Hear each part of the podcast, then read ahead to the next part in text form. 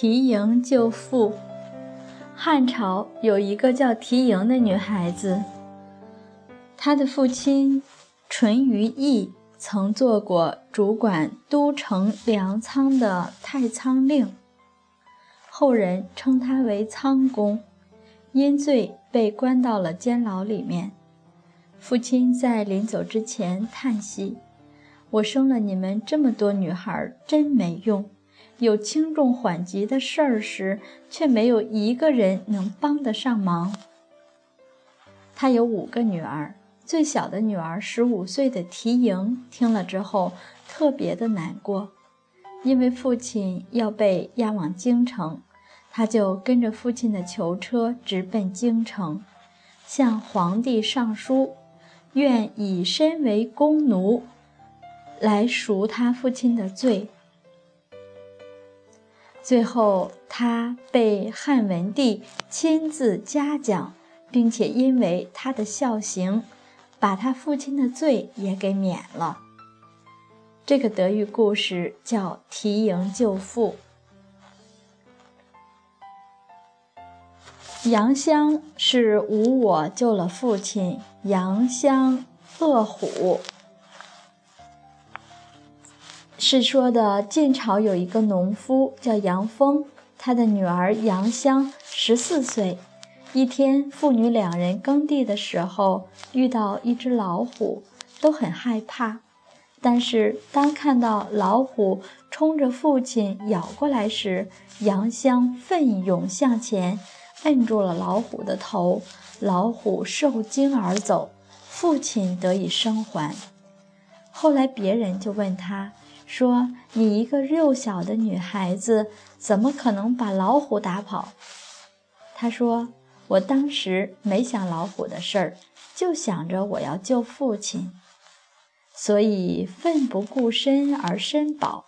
他不仅保了自己的身，也保了父亲的身。”这样两个女孩子的孝心，她们孝敬的行仪，都是自自然然而做出来的。他们也没有机会提前预演，也没有提前的各种各样的想象。当时他们什么想法和准备也没有。老虎来了，哪顾得上想？官府要来抓父亲，提前大家都不知道。当下这些孩子们，他们自自然然的就舍小我，而且还是一个少女。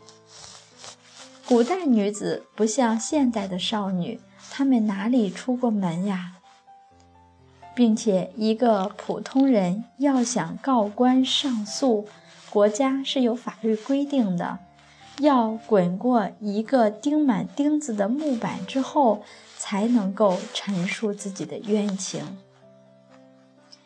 一个十几岁的女孩子还得滚钉板，咱们被蚊子叮一下就又挠又闹，还得让妈妈来给涂药水。所以唯其难能才更为可贵。每次看到这些故事的时候，就想到。那个年代的孩子，他们怎么能够那么令人叹服呢？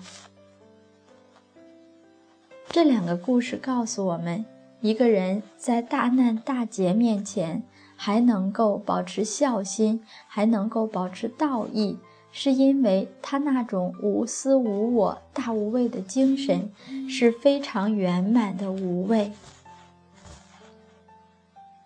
杨香恶虎中。他当时说的那句话“知有父而不知有身”已经流传了千古，而提萦赎亲中，他是因为父亲伤感的那句话“生男而不如生女”。可见我们这些女子的模范，她们到了关键的时候，完全可以勇气如大丈夫一般。